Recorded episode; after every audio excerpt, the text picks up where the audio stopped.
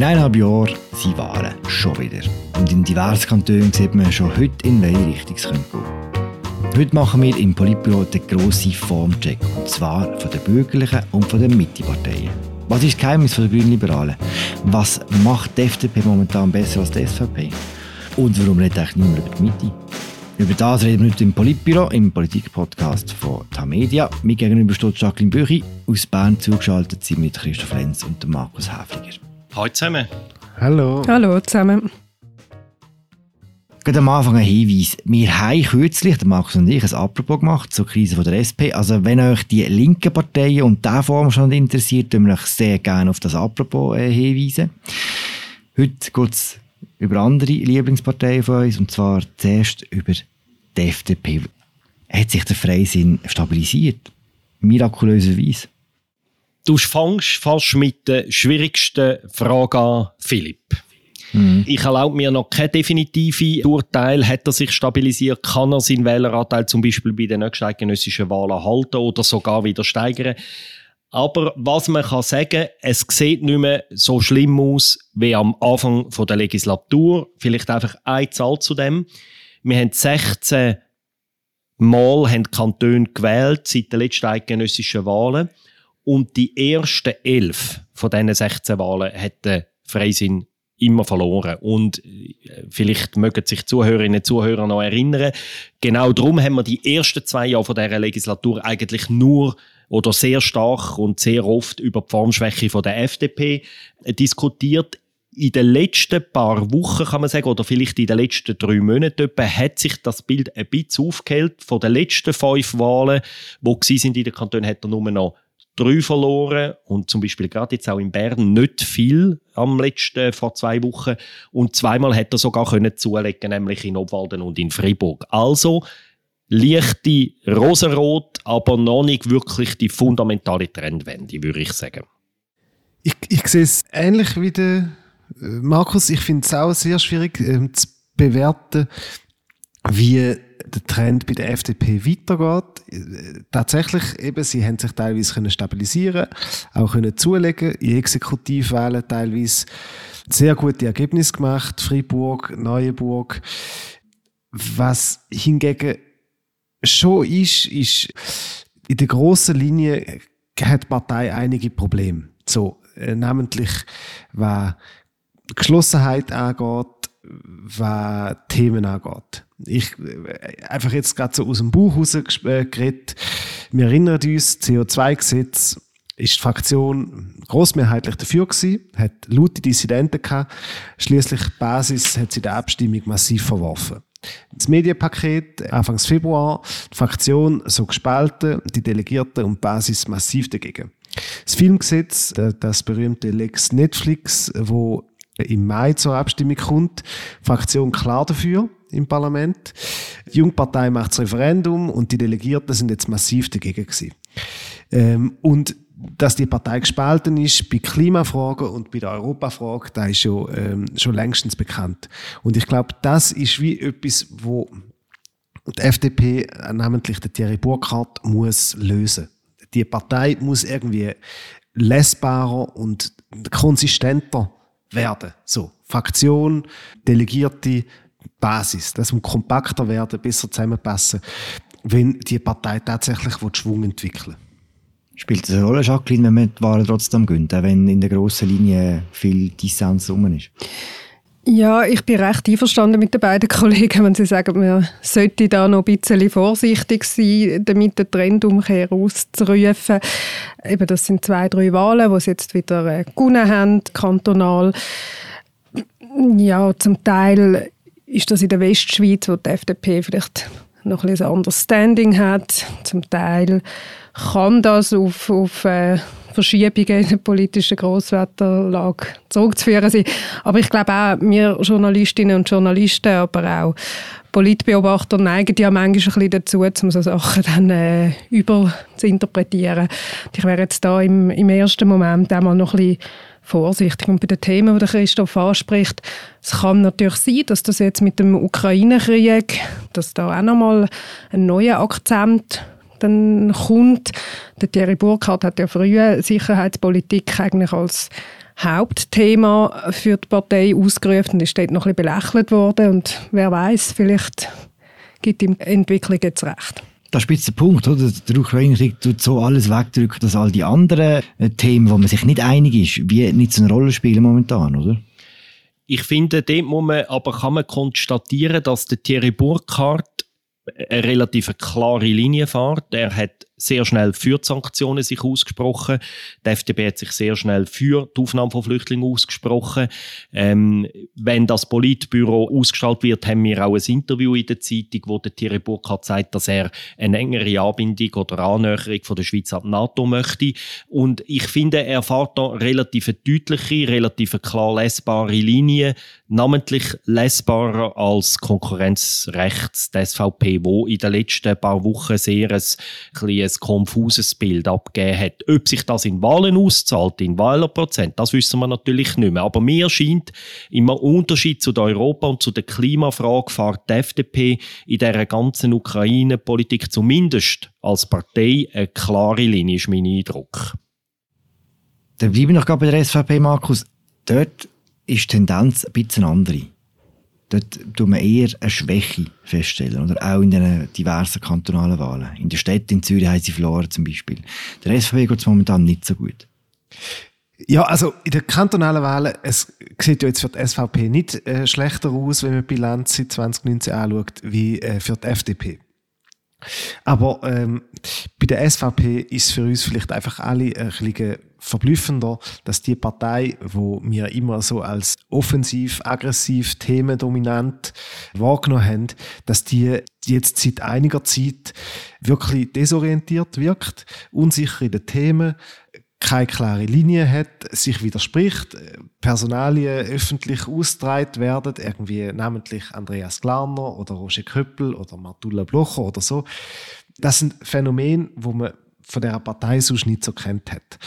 Und die SVP ist aus dem Tritt und sie kommt nicht mit dem Problem zu Rand, dass ihre zwei ganz großen Themen wie im Moment tot sind. Europa und Migration. Beides interessiert eigentlich im Moment niemand. Und sie hat es versucht, irgendwie mit Städtebashing im letzten Sommer.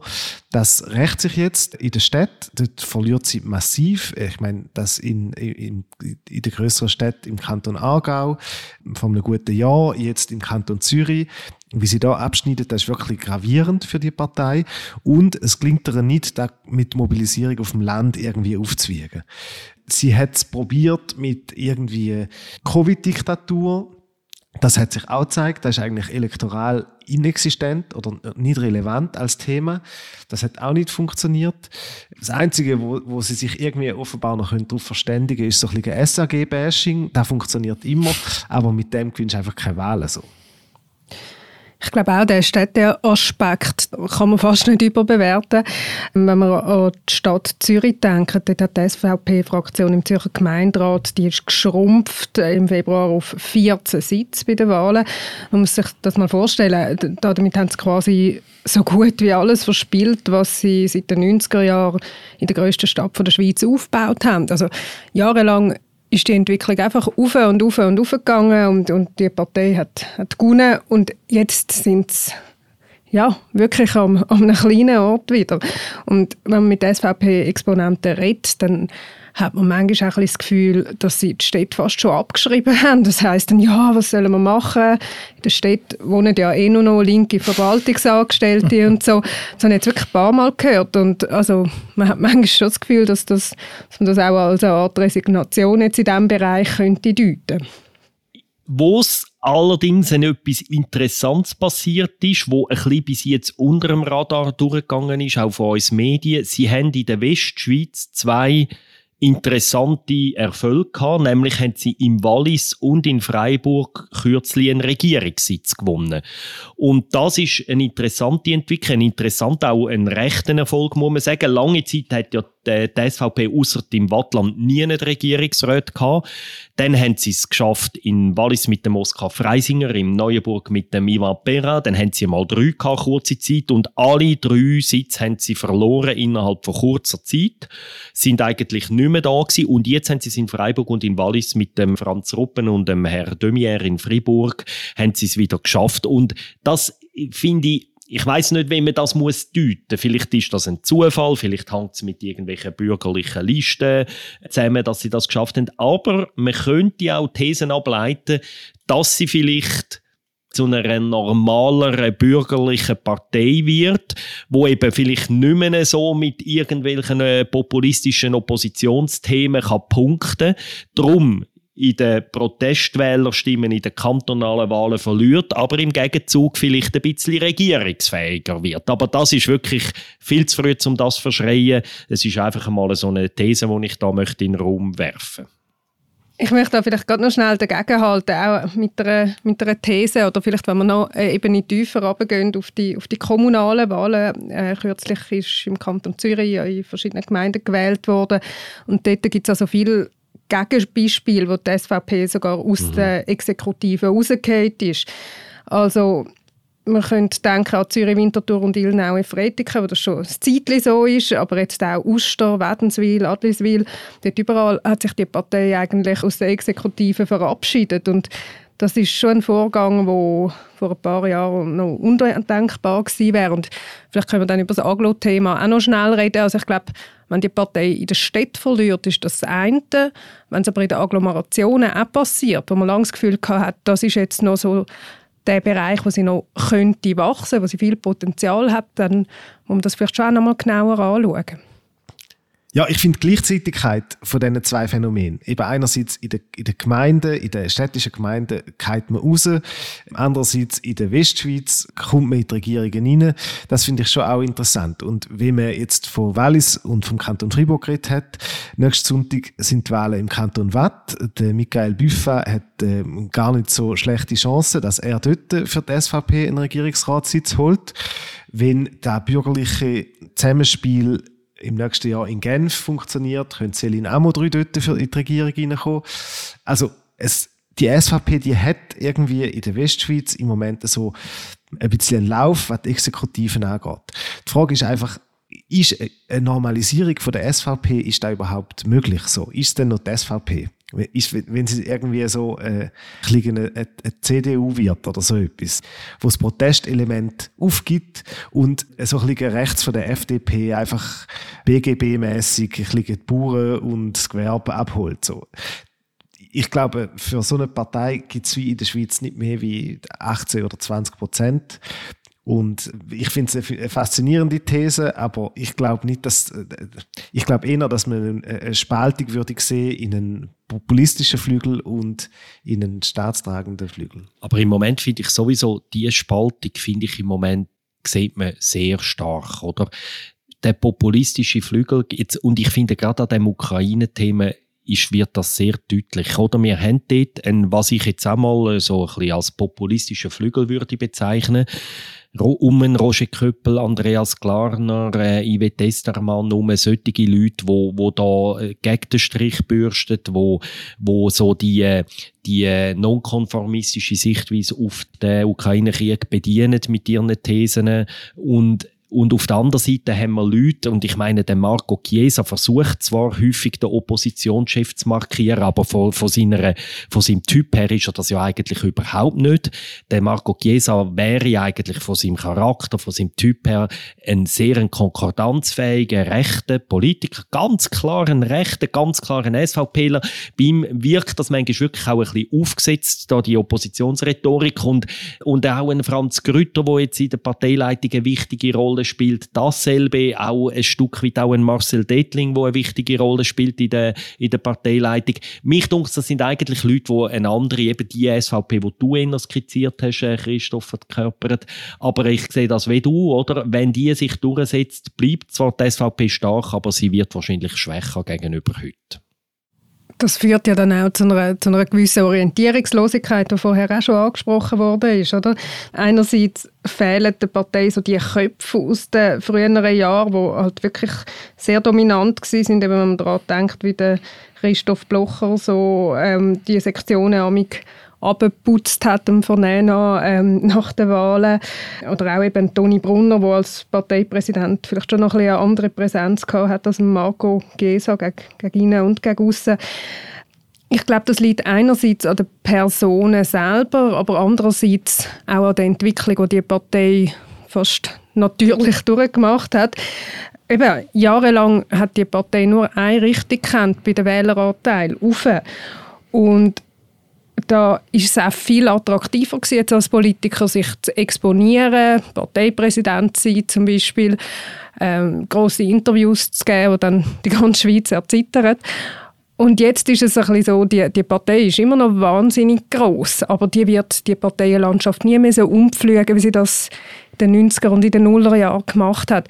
Und manchmal hat man ein das Gefühl, dass das auch dazu führt, dass, dass nicht mehr Personal in der ersten Reihe steht, wo das so genießt und so gern präsent ist und dass das vielleicht dann auch noch ein bisschen eine Auswirkung darauf hat, wie die Partei gegen außen wirkt. Das ist jetzt sehr höflich ausgedrückt.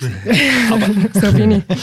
Jacqueline, ich würde dir nur in einem Punkt ein bisschen widersprechen. Sag niemals nie, wenn es um die SVP geht. Ich, bin, ich verfolge die Partei wirklich seit den 90er Jahren und ich habe, man hat sie x-mal tot gesagt in dieser Zeit. Also ich würde die, die, das noch nicht verschreien heute. Oder dass da nicht auch wieder eine Trendwende anbringen Und ich würde gleich auch noch daran erinnern, das SRG-Wahlbarometer vom letzten Oktober hat ihnen einen Zuwachs an Wählerstimmen vorausgesagt. Ich glaube auch da, wie bei der FDP, die definitive Prognose auf 2023 finde ich heute recht schwierig, ganz ehrlich. Ja, versteht mich richtig. Also erstens machen wir Momentaufnahmen, wie, wie immer, und das ist so gemeint gewesen. Und zweitens eben tot gesagt, habe ich sie auf ja. keinen Fall. Sie ist die grösste Partei von der Schweiz und bleibt das voraussichtlich auch noch bis auf Weiteres. Aber ich glaube schon in der Qualität des Auftritts hat sich etwas geändert und das finde ich interessant. Apropos tot gesagt und um jetzt eine sehr elegante Überleitung zu machen, was man auch häufig tot gesagt hat, und zwar zu Recht, ist äh, BDP. Nein, nicht heisst es doch BDP. also ist das etwas zum Essen? Gewesen? Also, wenn wir auch recht häufig dort gesagt haben, und zwar zu Recht, ist BDP, das ist eine Partei, die jetzt, jetzt mal in der Schweiz, die hat eine Bundesrätin gehabt, eine Bundesrat auch. Die haben aber fusioniert mit der Mitte. Warum reden wir so wenig von der Mitte? Inwiefern ist die Fusion zwischen den Parteien, CVP und BDP, schon wieder völlig verpufft? Das finde ich jetzt wirklich im Fall persönlich eigentlich das interessanteste Feld, die Mitte. Und zwar, der Gerhard Pfister hat zwei wahnsinnige Sachen gleichzeitig gemacht. Er hat zwei Parteien fusioniert, wo zwar vom politischen Profil her sehr nah beieinander stehen, aber wo die Wähler eigentlich nicht miteinander auskommen. Nämlich die katholischen CVP-Wähler und die protestantischen BDP-Wähler oder die reformierten BDP-Wähler. Er hat einerseits die zwei Parteien fusioniert und gleichzeitig noch äh, den Parteinamen geändert. So. Das ist eigentlich so von allen parteipolitischen Abenteuer oder Manöver in den letzten Jahren ist das wie klarerweise das Größte in der Schweiz. So. Und er hat da eigentlich recht reibungslos über die Bühne gebracht. So. Und er hat mit dem wirklich großen Manöver versucht, die zwei zentralen Probleme von seiner Partei zu lösen. Erstens, ähm, die Partei gewinnt keine Neuwähler. Sie hat loyale Stammwähler, aber die sterben langsam aus. Das hat auch die Selex-Studie 2019 zum Beispiel gezeigt. Es gibt wirklich hm. kaum. Das ist wie bei den Tageszeitungen. Genau, das gleiche Problem. Das Milieu der Zeitungsleser stirbt aus. Und das zweite Problem sind die grossen reformierten Kantone. Zürich, Bern, Watt und Aargau. Dort wohnt also der Aargau ist im Fall teilweise katholisch, würde ich als Aargauer doch noch einwenden. Das ist eben genau, das zeichnet eben der Kanton Aargau ist eben ein bisschen spannender als andere Kantone. er ist aber im Sonderbundskrieg auf der richtigen Seite gestanden. Wir sind immer auf der richtigen Seite. Also er hat mit den Protestanten gekämpft im Sonderbundskrieg und ist deshalb nicht ein, äh, ein klassisches CVP-Territorium. In diesen vier Kantonen ähm, holt man fast 100 Nationalratssitze und in diesen vier Kantonen ist die Mitte oder die CVP eigentlich inexistent gewesen. Und durch die Umbenennung und indem er sich vom C entledigt hat, hat der Gerhard Pfister sich quasi in diesen vier Kantonen öffnen für Neuwähler. Und jetzt haben drei von diesen vier Kantonen haben in den letzten zwei Jahren gewählt und man sieht, es hat überhaupt nie funktioniert. Hm. Im Kanton Bern nicht, äh, im Kanton Watt nicht. Im Kanton Watt sind es, glaube ich, noch unter 1% inzwischen als Mitte. Im Kanton Bern haben sie es nicht geschafft, Konkursmasse von der BDP schon nur zu erhalten. Und im Kanton Aargau haben sie im 20 auch schon verloren. Und somit stellt sich tatsächlich die Frage, ja, was, was macht man eigentlich jetzt neu? Ich habe leider die Antwort nicht, aber ich finde es extrem interessant, was passiert mit der Mitte. Ja, die Beispiele, die du ansprichst, Christoph, die zeigen ja auch, dass Politik halt anders funktioniert. Das ist nicht Mathematik, dass man eben, Beispiel Bern hast du angesprochen, dass man die Wähleranteile halt wirklich nicht einfach zusammenzählen kann und dann, dann hat man es. Also vor, vor vier Jahren haben BDP und CVP dort zusammengerechnet noch einen Wähleranteil glaub, von 9,4 Prozent und jetzt sind, sie zusammen auf, auf 7 etwas Prozent gekommen. Also das ist, ist das, was du ansprichst. Der Gerhard Pfister Bern ist wirklich mit dem Resultat kann er überhaupt nicht zufrieden sein, oder? Aus dem Grund, wenn er gesagt hat. Und das totale Desaster hat eine Frau verhindert, nämlich Astrid Bertschi, wo wahrscheinlich in der restlichen Schweiz wenig bekannt ist. Die hat es nämlich geschafft, als Mittepolitikerin den Regierungsratssitz zu halten in Bern, äh, als Nachfolgerin von der Finanzdirektorin Beatrice Simon.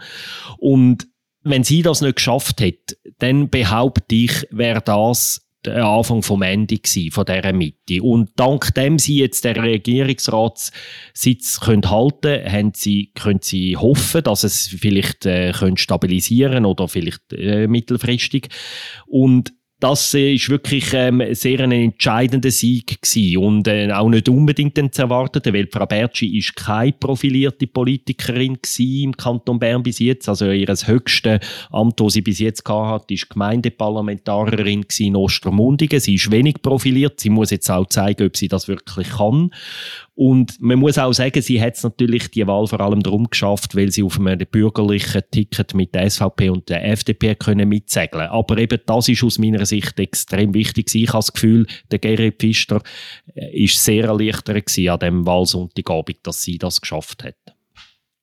Hat denn eine Erklärung, warum es so schwierig ist für die Mitte, auch in diesen Kantonen? Also ich habe vom Gary Pfister eigentlich erwartet, dass er versucht, die Partei zu stabilisieren. Da kann man sagen, da ist so im 19. mehr oder weniger gelungen. Und dass er dann nebst der Fusion und zu dem organisatorischen, ähm, kommunikativen von der Umbenennung, dass er dann mal noch ein inhaltliches Projekt lancieren. Eine Volksinitiative, wo die Partei für, für neue Wähler anschlussfähig macht, für Junge anschlussfähig macht, für äh, urbane Leute anschlussfähig macht. Und man muss sagen, eigentlich inhaltlich ist einfach überhaupt nichts passiert. Die, sie, sie träumen noch von ihrer Heiratsstrafe, äh, vom Rückspiel in der Heiratsstrafinitiative oder so etwas. Aber eigentlich ist inhaltlich bei der Mitte einfach überhaupt nichts rum.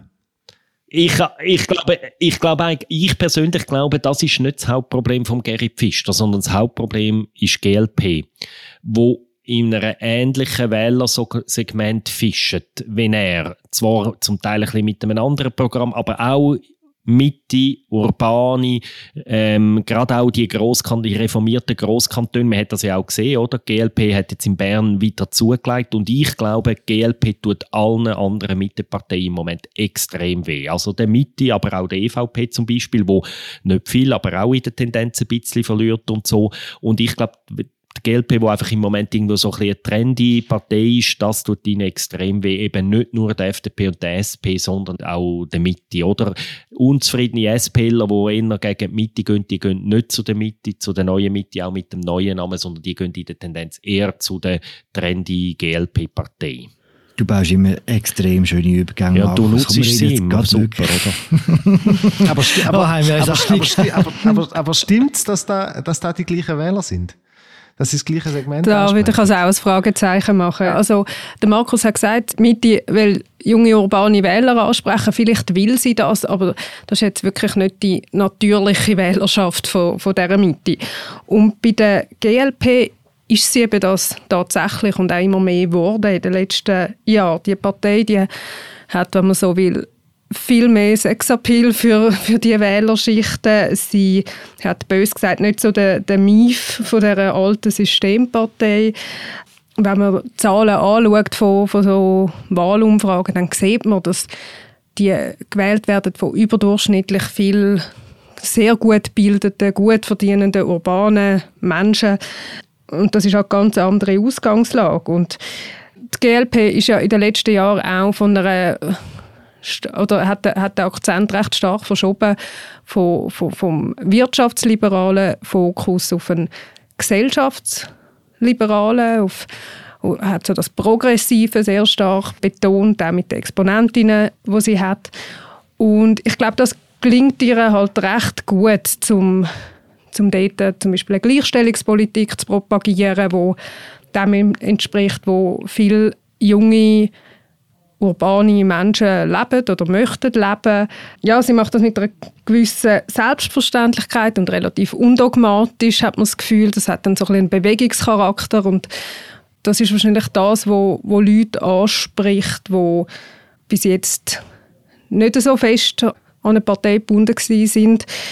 Und, und die Mitte kann natürlich versuchen, die Wählersegmente auch anzusprechen, aber das ist ist dann eine Herausforderung wie eben, wir haben vorher vom, vom Zeitungssterben geredet. Wenn eine, alte Printzeitung äh, junge Leser möchte ansprechen kann sie das versuchen, aber das ist für die natürlich dann viel schwieriger, auf, auf Kanälen wie Instagram erfolgreich zu sein oder auf TikTok wie, wie für jemanden, wo, wo mit dem aufgewachsen ist, vielleicht zum, zum so den ein abenteuerlich, abenteuerlich Vergleich zu machen. GLP ist Insta, äh, Mitte ist irgendwie die NZZ von früher, so wird's. Egal. Christoph, du hast etwas auf das sagen, oder? Ja, ich, ich, ich sehe es genau gleich wie Jacqueline. Ich habe das Gefühl, dort, wo die Mitte könnte punkten, bei Neuwählern, da wäre bei Leuten, die irgendwie bürgerlich sind, klar bürgerlich, vielleicht im mittleren Alter, ähm, Familie haben, nicht äh, unbedingt äh, Uni-Absolventen und, und quasi so ein bisschen die globalisierte Elite, sondern äh, Mittelständler, wo ähm, mal wählen und mal nicht, ähm, immer bürgerlich, äh, mal FDP, mal BDP. In diesem Bereich können sie wachsen, wenn sie ein Angebot würde ich verstehen, zu formulieren. Und das ist in meinen Augen ist da nicht das Segment, wo GLP im Moment punktet. Aber klar ist, es ist eng in der Mitte, so, mit die, die GLP, die sich immer weiter ausbreitet, das ähm, gibt auch Verdrängungseffekt und es der, der Pfister schafft es nicht, seine Partei da irgendwie wirklich zum Flügen zu bringen. So. Es könnte jetzt aber zum Teil auch damit zusammenhängen, dass man Mitte im Moment sehr stark über den Gerhard Pfister wahrnimmt. Es ist zwar immer interessant, was er sagt, und die Zeitungen räumen gern Doppelseiten frei äh, für Interviews mit ihm, aber Tatsache ist auch, die Partei ist im Moment eigentlich vor allem er selber. Und möglicherweise muss auch da sich verändern, wenn sie anschlussfähig werden für neue Wähler. Vielleicht noch ein Argument. Wir haben vorher schon ein bisschen darüber geredet, dass die fehlenden Konturen für die Mitte tendenziell ein Problem sind.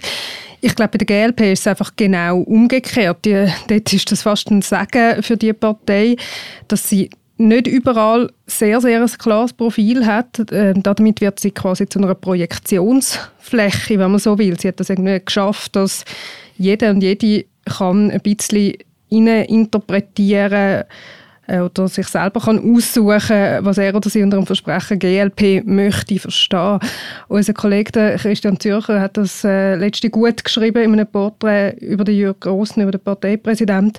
Er hat geschrieben, der GLP fühle sich der progressive Bünzli daheim und der Bünzlige progressive, ein bisschen grün, ein bisschen liberal, wissenschaftlich, lösungsorientiert, dazu pro Europa und eher konservativ im Geld ausgeben. Grün-liberal sie töge nicht weh, hat er geschrieben. Und das kann man natürlich sagen, das ist vielleicht nicht das, was man sich als Partei wünscht, dass man so ein schwaches Profil hat, aber schlussendlich, wenn es aufgeht, dann geht es auf. Markus, ist es nur ein Image bei der GLP oder machen sie auch inhaltlich etwas besser als die anderen? Dass sie gewinnen immer. Man hat ihnen ja lange vorgeworfen, dass sie eigentlich nicht fassbar werden und nur ein super Label haben, oder? Grün und liberal und so. Das ist, und da muss man sicher sagen, das ist damals sicher ein guter, ein guter Griff von ihnen. Ich finde, sie haben mindestens in zwei Themenbereichen, aber in den letzten, würde ich sagen, etwa zwei Jahren geschafft, ihr Profil zu schärfen. Das erste Thema ist Gesellschaftspolitik so Sachen wie die Ehe für alle geht ja ganz konkret auf einen Vorstoß von der grünliberalen Nationalrätin Katrin Bertschi zurück. Also sie haben sich dort als sehr konsequent liberale Kraft in der Gesellschaftspolitik äh, etabliert. Sicher nicht allein. Also sie sind in diesen Fragen meistens ungefähr einig mit der FDP und auch mit der SP teilweise. Ähm, aber das ist ihre, dort haben sie sich sicher klar positioniert. Und dann finde ich sehr interessant ist das zweite Thema, nämlich die Europapolitik. Politik. Das hat sich erst in den letzten, würde ich sagen, anderthalb, zwei Jahren so herauskristallisiert. Im Moment muss man sagen, sind die Grünliberalen die mit Abstand am klarsten proeuropäisch positionierte Partei. Sie sind fürs Rahmenabkommen mit der EU, am Schluss als einzige noch. Sie sind die, die jetzt sagen, wir müssen uns einigen, wir müssen uns integrieren, wir müssen ein Rahmenabkommen haben oder vielleicht auch irgendein EWR-Beitritt. Das sagt sonst niemand so. Weder die SP, also die SP ist heute nicht mehr die klar proeuropäische Partei, wo sie mal war, bis vor etwa zwei Jahren. Und, und da ist halt schon so, dass sie sich da positioniert hat als ein, als ein Hafen auch für frustrierte SPler, die in die EU wollen. Für, ähm, auch wenn die GLP nicht, meines Wissens nicht offiziell sagt, dass sie den EU-Beitritt wollen, und zum Teil vielleicht auch für frustrierte Freisinnige, wo sie ihrer Partei nicht verziehen haben, dass sie dort auch mitgeholfen das Rahmenabkommen abzuschiessen. Ich sage nicht, dass sie in allen Themen so klar positioniert ist, aber in diesen beiden Themen schon. Und dann hat sie halt noch das grüne, den grünen Anstrich, oder, wo, wo ihnen einfach auch im Moment einfach nach wie vor hilft, Wahlen zu gewinnen. Und sie hat über die Jahre ein deutlich besseres Gespür für Themen entwickelt, hat man das Gefühl. Vielleicht auch mit dem mit personellen Wechsel, was es dann irgendwann gegeben hat. Also ich glaube, so ein Flop wie 2015 mit der Volksinitiative Energie statt Mehrwertsteuer, wo ja eine rekordverdächtige 92 Prozent der Leute abgelehnt haben. Ich, ich habe das Gefühl, das würde ihnen im Moment nicht mehr passieren. Wir haben lange über die GLP, über die Mitte, ein bisschen über die BDP und äh, über die SVP und die FDP geschwätzt. Kleine Schlussrunde. Welche von diesen Parteien gewinnen in eineinhalb Jahren, welche verlieren? Vielleicht müssen wir noch schnell vorausschicken, noch, um den Sack noch ein bisschen zusammenbinden. Oder wenn man Bilanz von der kantonalen Bis Wahlen bisher anschaut, dann verlieren die SVP, die FDP und die Mitte alle gewichtet über die ganze Schweiz etwa 1,1 Prozent, ziemlich gleich viel. Und GLP gewinnt knapp 3 Prozent. Also im Moment ist es wirklich so, das, wo die anderen drei Bürgerlichen verloren hat, die GLP bis jetzt etwa zugelegt. Das ist, aber eben, das ist nur kantonale Wahlen. Und jetzt Prognose, wie ist denn in eineinhalb Jahren? Prognose ist natürlich schwierig zu treffen mein Eindruck ist, man hat jetzt, also man hat in den letzten Wochen und Monaten viel können lesen, Interpretation über, was die kantonalen Wahlen für die nationalen bedeuten. Ich habe das Gefühl, es gibt so wie äh, der Haupttrend ist der, dass die Systemparteien Mühe haben. Die Systemparteien quasi die vier Bundesratsparteien. Und ich sehe im Moment nicht, dass sich der Trend irgendwie abschwächt. Es verlieren mal die ein mehr, mal die. Die SP hat es äh, besonders streng im Moment, aber es, es haben eigentlich alle vier Bundesratsparteien haben Mühe. Und es ist wahrscheinlich eine relativ sichere Wette, dass die GLP nochmal wachsen im 23, weil einfach der Trend so stark ist. Und ich habe das Gefühl, sie wird das machen auf Kosten der vier Bundesratsparteien. Ich bin einverstanden.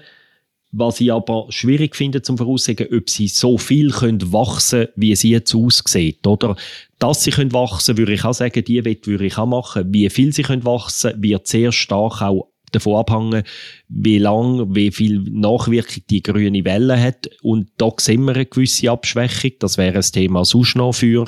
Ähm, und es kann dann schon sein, dass vielleicht bis im 23 sowohl die GLP wie die Grünen nicht mehr ganz so viel zulegen, wie man im Moment noch könnte erwarten.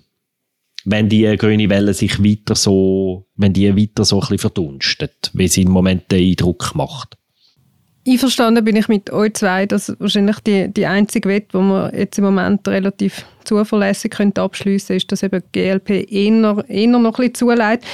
Was jetzt die grünen Wellen betrifft und so weiter, da glaube ich, hängt so stark davon ab, was jetzt in den nächsten Monaten passiert. Wenn wir einen, nochmal einen Rekordsommer haben mit Hitze, Tage nach und nach, dann sieht das ganz anders aus, als wenn wir ihn nicht haben. Es kommt darauf an, was in der Ukraine passiert, wie das auf den Rest von Europa ausstrahlt. Also ich glaube, um jetzt eine Prognose machen für, für die SVP, für die FDP, da ist es schlicht noch zu früh. Ich habe es trotzdem alles aufgeschrieben und werde das dann euch in eineinhalb Jahren um die, um die Ohren hauen. Das war sie, unsere aktuelle Folge von Politbüro zum Stand der Partei äh, rechts von der Mitte und in der Mitte. Merci fürs Mitdiskutieren, Jacqueline Büchi in Zürich, Markus Häfliger und Christoph Lenz in Bern. Wir hören uns in zwei Wochen wieder. Ciao zusammen. Ciao zusammen. Ciao zusammen. Ciao zusammen.